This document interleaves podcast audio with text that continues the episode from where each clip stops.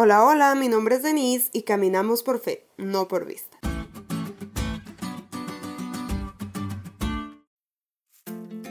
Hace algunos años fui a un interesante parque de diversiones en el que una de sus atracciones consiste en sentir, pero no en ver. Justo cuando entras a esta peculiar atracción hay un letrero con la siguiente leyenda. Caminamos por fe, no por vista. Segunda de Corintios 5:7. Ese día comprendí con mayor claridad el significado y alcance de este versículo. Primero, entras descalzo y sin equipaje. No ves absolutamente nada y solo caminas con tus brazos hacia enfrente que te guían para no golpearte.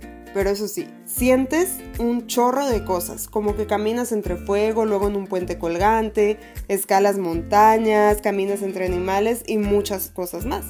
Y por más que intentas abrir tus ojos no miras nada. Tienes la opción de abandonar el atractivo o seguir dando pasos de fe. Muchos no concluyen el recorrido y sin el afán de spoilearte se pierden de un final hermoso. Es complicado dejarse guiar y dar pasos sin comprender en dónde estamos parados. La mente siempre desecha lo que no puede entender. Por eso es tan difícil confiar. Y si hay algo que influye al estudiar la Biblia, es precisamente esa razón.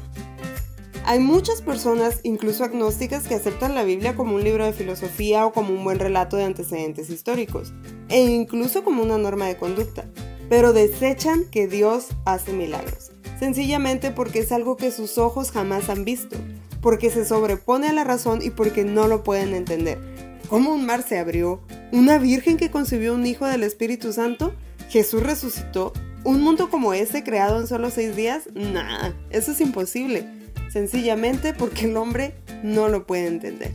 De hecho, el tercer presidente de Estados Unidos, Thomas Jefferson, escribió un libro que se llama La Biblia de Jefferson, o La vida y moraleja de Jesús de Nazaret.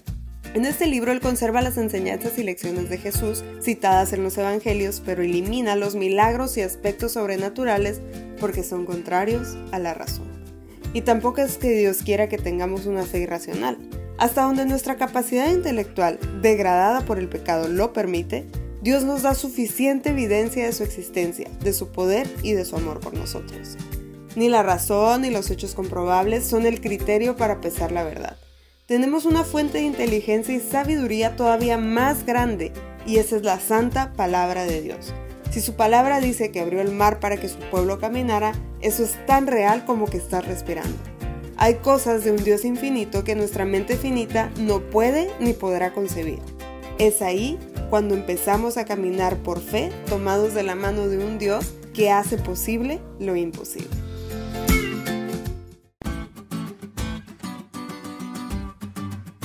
¿Te diste cuenta lo cool que estuvo la lección? No te olvides de leerla y compartir este podcast. Es todo por hoy, pero mañana tendremos otra oportunidad de estudiar juntos.